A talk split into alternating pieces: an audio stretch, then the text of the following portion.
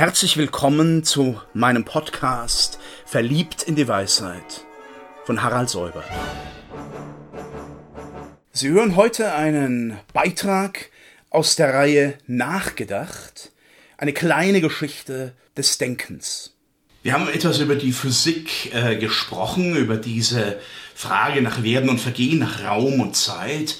Ähm, man muss sagen, die Physik legt ja wirklich die Grundlage für das, was Aristoteles dann ähm, die erste Philosophie nennt, die Prote-Philosophia.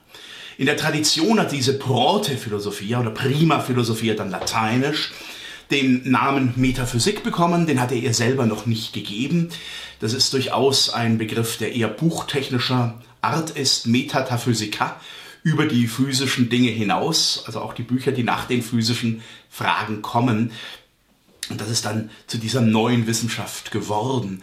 Einer Wissenschaft, von der Aristoteles sagt, und das ist natürlich auch für die philosophische Situation der Begründung einer solchen systematischen Philosophie hochinteressant, es sei die zu suchende Wissenschaft. Also eine Episteme, keine Doxa, keine Meinung, auch kein Mythos, sondern eine Wissenschaft, aber eine Wissenschaft man weiß noch nicht wirklich, was ihr Inhalt ist. Man weiß aber, welche Strukturen sie beschreibt. Es geht ihr um das Allgemeine, um die Allgemeinbegriffe, Koinon. Es geht ihr um die Prinzipien, die ersten und letzten Prinzipien. Und es geht ihr eigentlich buchstäblich um das Sein und um Gott. Gott als das höchste und letzte Sein als Horizont der Metaphysik als der Alexander von Aphrodisias, der spätantike Herausgeber von Aristoteles, diesen Titel Metaphysica so buchtechnisch überliefert hat, kamen dann spätere Kommentatoren und haben gesagt, ja, das stimmt, aber es geht auch in der Sache über die Physik hinaus. Es setzt eigentlich jetzt die allgemeinen Strukturen und die Gründe und Prinzipien frei, die die Physik mehr oder weniger schon in Anspruch nimmt. Es ist die Wissenschaft von den Gründen und damit auch die erste Wissenschaft. Metaphysik. Da muss ich ein paar Worte sagen zum Stil von Aristoteles. Aristoteles Schriften, die wir haben, sind weitgehend Vorlesungsaufzeichnungen und Mitschriften. Sie sind teilweise sehr knapp, sehr prägnant. Deswegen halten sie auch die Kommentatoren in Atem zu ganz kurzen Definitionen, Ausführungen.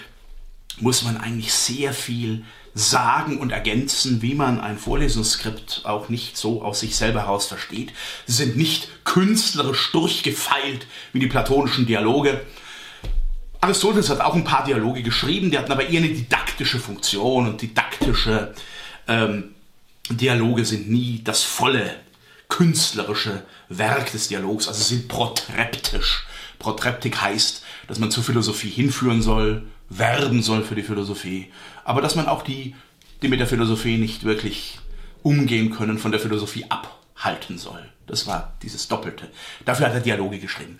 Aber das eigentliche teilt er mit in seiner mündlichen Lehre in diesen äh, Vorlesungsskripten. Also auch die Physik ist so und ähm, auch die Metaphysik ist so.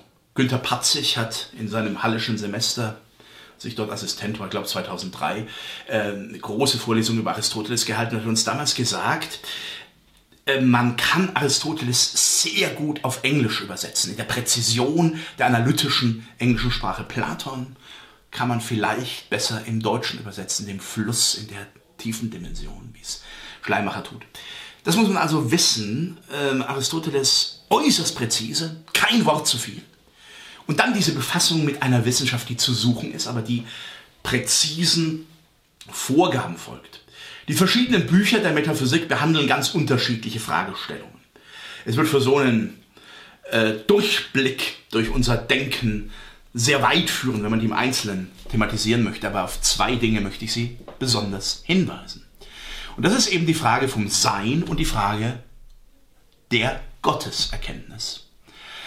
Sein dieses Prädikat, diese Copula ist, bin, sind, ist in all unseren Urteilen mit präsent, in all unseren Sageweisen. Wie gebrauchen wir den Begriff Sein? Sehr unterschiedlich. Franz Brentano hat von den mannigfaltigen Bedeutungen des Seins bei Aristoteles gesprochen. Und da ist äh, zunächst mal zu unterscheiden die substanzielle Benennung, wo ich Sein als Substanz begreife, also als das, was anderen Urteilen zugrunde liegt. Auch dieser Substanzbegriff, erstmal als logischer Begriff und dann als ontologischer, sein bestimmender Begriff, ist ähm, von Aristoteles so begründet worden. Substanz heißt bei ihm Usia, das, was aus sich besteht. Und es heißt Hypokämen das, was zugrunde liegt. Beide Begriffe werden verwandt. Und äh, da kann man sagen, Substanz hat nochmal eine zweifache Bedeutung. Substanz kann die allgemeine Substanz sein, die Substantialität, gewissermaßen die Idee der Substanz, das Allgemeinste. Und sie kann das Bestehen des einzelnen Dinges sein, ganz konkret. Tordeti nennt es Aristoteles, mit so einem Zeigewort. Dieses da, das ist das, ist die Substanz im ersten Sinne. Ich kann also substanziell von den Dingen reden. Zum Beispiel, der Baum ist, Liebe ist. Und die zweite Verwendung unterscheidet sich davon. Sie ist prädikativ oder attributiv. Der Baum ist etwas. Er ist grün zum Beispiel. Der Mensch ist fehlbar. Gott ist allmächtig. Auch das, diese attributiven Prädikationen, sehr unterschiedliche Gebrauchsformen. Für all das sagen wir Sein. Und Aristoteles hat jetzt penibel unterschieden in seinen Substanzbüchern, wie dieses Sein verwendet wird. Das ist eigentlich auch bis heute das sehr legitime Anliegen der sprachanalytischen Philosophie, dass sie fragt, wie werden denn Begriffe verwendet? Aber dahinter steht die ontologische Frage, was sagen wir, welche Bedeutung liegt an diesen Begriffsverwendungen? Ein Begriff muss an dem Wort sein, dass man nicht nur in der Sprachklärung bleibt, sondern die ontologische Dimension aufweist. Und dieses, diese Frage nach dem Sinn von Sein, die hat Aristoteles erstmals systematisch ausgearbeitet. Man nennt das die Ontologie, Toon das Sein, Logos, die Lehre davon. Ähm, er arbeitet wie ein Philosoph wirklich auch arbeiten sollte, jedenfalls auch arbeiten sollte. Er beschreibt Phänomene, er beschreibt Fälle, er untersucht sie. Und er fragt dann, wie kann ich sie am besten erfassen? Wie kann ich sie in den Begriff bringen? Welche Beispielsfelder sprechen dagegen? Und er führt, das habe ich schon vorhin gesagt, er fädelt eigentlich diese Analysen durch die Aporie durch, durch das Nichtwissen durch. Und er sagt, ja, da sind die anderen nicht weitergekommen und da müssen wir nun nochmal nach neuen und auch gangbaren, vernünftigen Wegen suchen. Und dann die zweite, der zweite große Horizont, das höchste und letzte Sein, philosophisch Gott. Die Philosophie hat also einen Gottesgedanken immer auch entwickelt da würde ich durchaus wertend sagen, eine Philosophie, die sich nicht auch dieser Gottesfrage aussetzt, bleibt irgendwo in einer Apotheose der Endlichkeit und begibt sich ihren, ihrer letzten Horizonte. Selbst Habermas hat ja in seinem Spätwerk sich dieser Frage nochmal in gewisser Weise neu ausgesetzt. Aber was ist für Aristoteles die Minimalbedingung des Gottesbegriffs? Minimalbedingung. Er ist vernunfthaft zu denken. Das ist eine große Entscheidung, auch des abendländischen Weges der Philosophie, von dem Kirche und Theologie immer wieder auch abgewichen sind, auch die Philosophie abgewichen ist. Aber es ist erstmal die Grundentscheidung, dass Gott Vernunft ist, Geist ist, Nus ist und nicht etwa in erster Linie Wille und Befehl ist. Auch nicht in erster Linie Transzendenz ist, wie in den fernöstlichen Religionswelten, sondern Vernunft ist. Das sagt Aristoteles in der schönen Formulierung, Gott ist Noesis Noeseos, er ist Denken des Denkens. Ja, allein darüber sind Bibliotheken geschrieben worden. Denkt er dann eigentlich nur sich selber? Oder denkt er, wenn er das Denken selber denkt und auch verursacht, dass überhaupt seine, sein Denken Sein schafft, weil es außerhalb dieses Denkens nichts geben kann? denkt er damit auch die gesamte Welt, die gesamte äh, endliche, geordnete Welt des Seien? Wohl eher letzteres wirkt sehr stark nach in der Scholastik bei Thomas von Aquin und vielen, vielen anderen. Gott ist Noesis Noeseos, der Geistbegriff, der Nusbegriff. Und die zweite Elementarprädikation, er ist Kinesis Akenon, er ist unbewegter Beweger.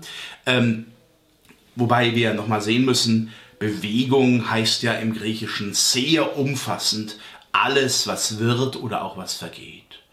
Das sind die vier Ursachen, die da zugrunde liegen. Äh, Materie, Form und so weiter.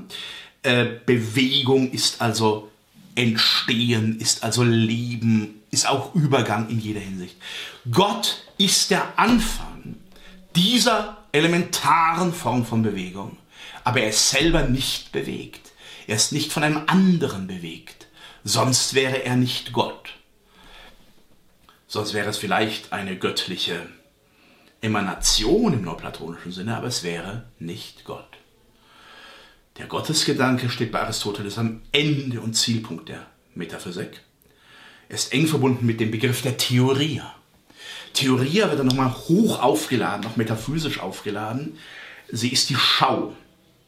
Und der, der unbewegt bewegt, der denkendes Denken ist, der verhält sich zur Welt als großer Schauender. Er arbeitet sich nicht ab, er handelt auch nicht. Ähm, damit hängt zusammen, dass die menschliche Theorie, zu der die Philosophen kommen, im besten Falle eine Handlung ist, die am nächsten der göttlichen Weltauffassung und Weltorientierung entspricht.